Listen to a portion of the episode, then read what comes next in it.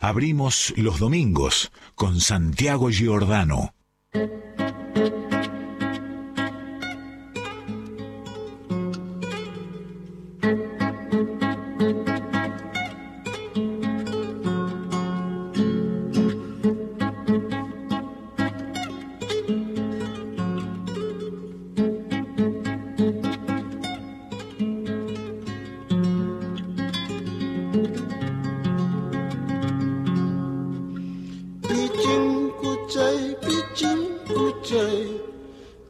Chucky, Chucky.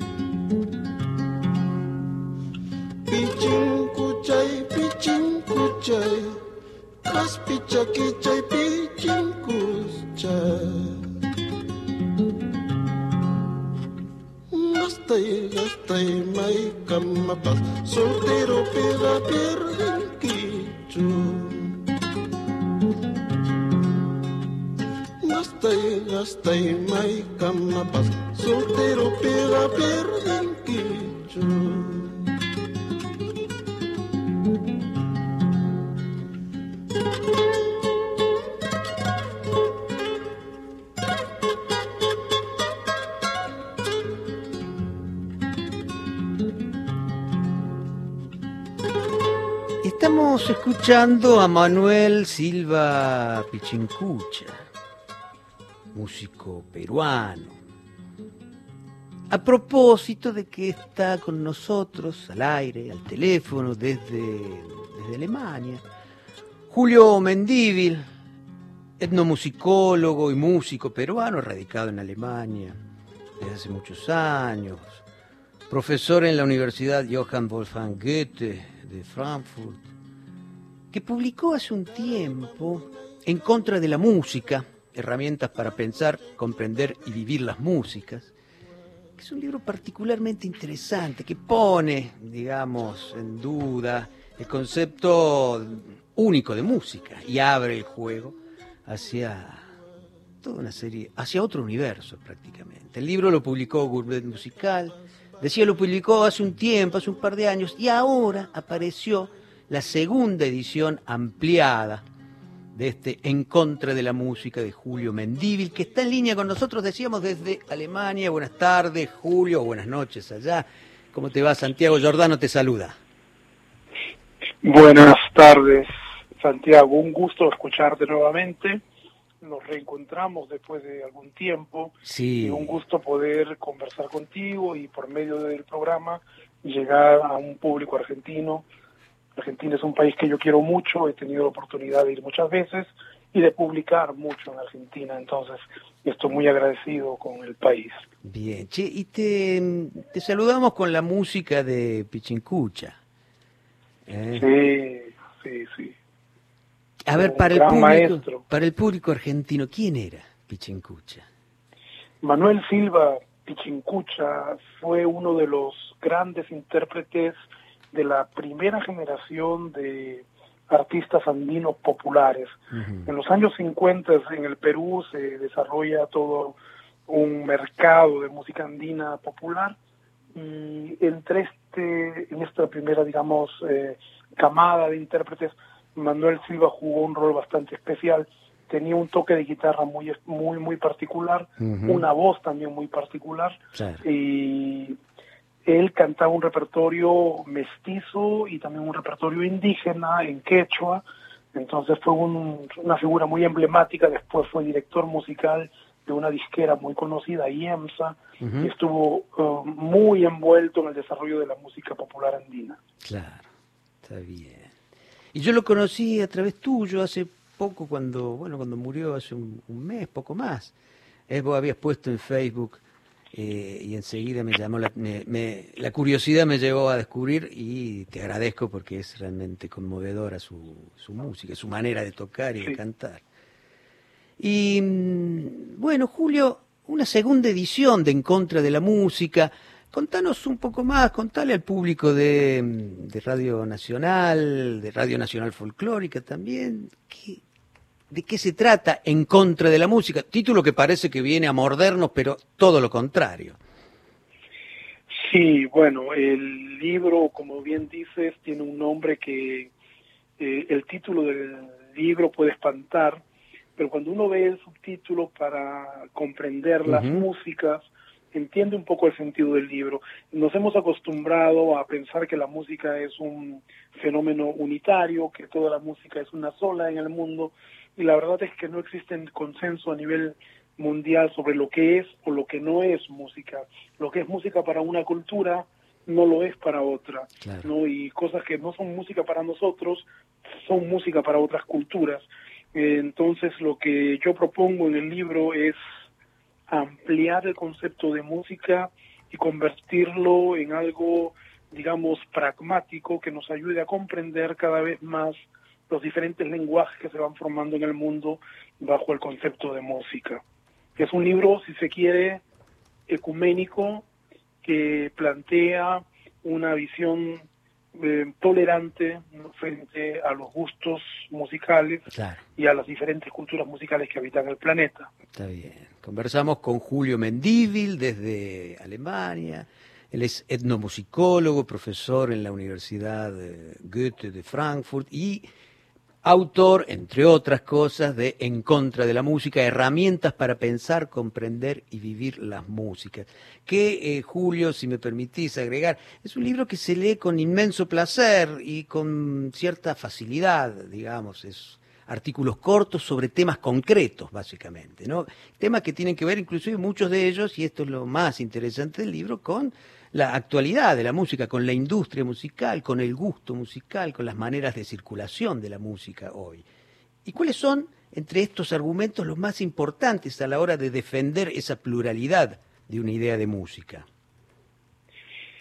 Bueno, yo diría que eh, el libro recoge una serie de preguntas que cualquier persona se plantea. ¿Qué cosa es la música? por qué escuchamos música. Por ejemplo, uno puede decir, eh, comemos porque tenemos que alimentarnos, nos abrigamos porque tenemos que protegernos del frío, eh, qué sé yo. O sea, tenemos, hay una serie de, necesidades humanas que son, digamos, vitales para la subsistencia. Eh, en el caso de la música no es así y sin embargo no existe cultura en el mundo que no haga música. Entonces la pregunta que se hace el libro van un poco en ese sentido. ¿Por qué la música es tan importante sin ser indispensable?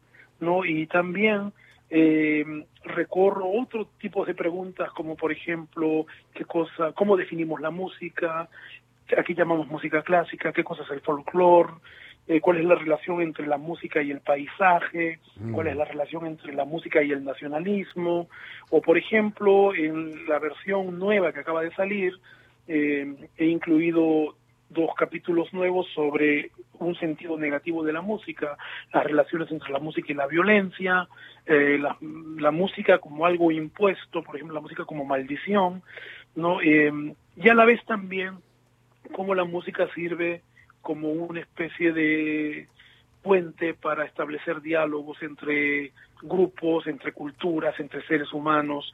El libro pretende, em, yo diría, trabajar dos ejes que son fundamentales para el consumo musical.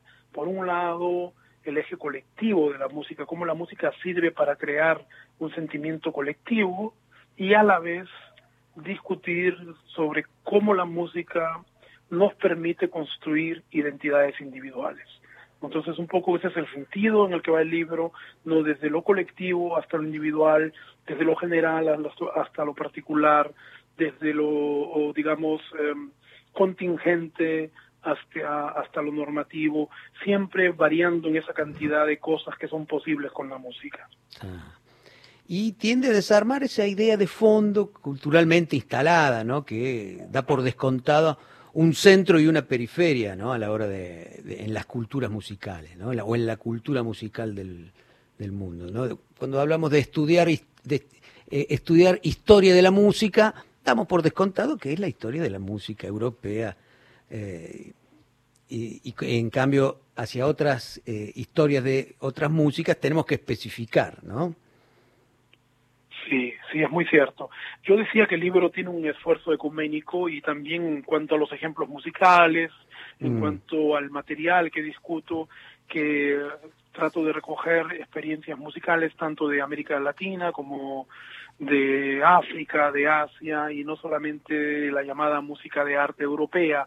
Eh, tú comentabas además que es un libro que se deja leer de una manera más, eh, más o menos eh, fácil y, es también algo que tiene que ver mucho con un posicionamiento, yo diría, político, ¿no? de tratar de llevar la música y la discusión y la reflexión sobre música más allá de los pasillos universitarios. La musicología, la etnomusicología son eh, disciplinas que tienen un cierto sesgo eh, elitista, diría yo, ¿no? Entonces, a través de un lenguaje sencillo, mi intención era llegar a cualquier lector que se interesa por la música, ¿no? Eh, me, a mí particularmente me ha dado mucha satisfacción de que eh, justamente a través de este lenguaje sencillo, ¿no?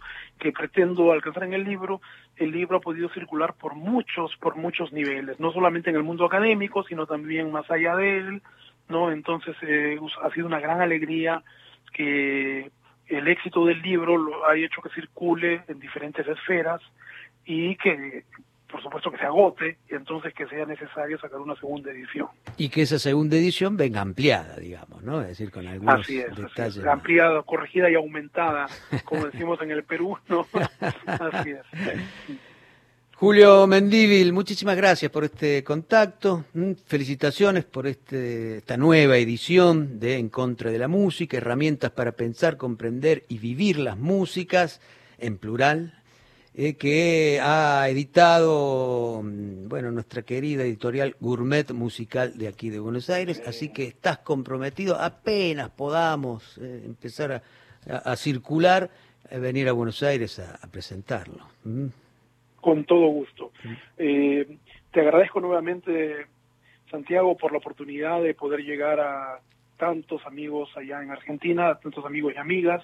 Eh, eh, la verdad que para mí siempre es un placer, es un país que me ha dado mucho y me ha permitido publicar y he podido ir a enseñar allá, entonces le tengo mucho afecto al país, está dentro de mi corazón y también, como tú mencionas, no, pues mi compromiso con Gourmet Musical es un compromiso muy fuerte, pues una editorial que en verdad se la banca y, y, ahora en momentos difíciles como los que estamos pasando, pues también tiene una lucha muy fuerte y estoy seguro que los amigos que nos escuchan sabrán apoyar también este gran trabajo que hace Leandro Donoso con su editorial. Sin lugar a dudas. Muchas gracias a todos los amigos de Radio Nacional, muchas gracias a ti y estaré encantado de volver a colaborar con ustedes y cuando pase por Argentina de encontrarme con ustedes y poder seguir conversando. Te esperamos, Julio Mendíbil. Un gran abrazo. Un gran abrazo.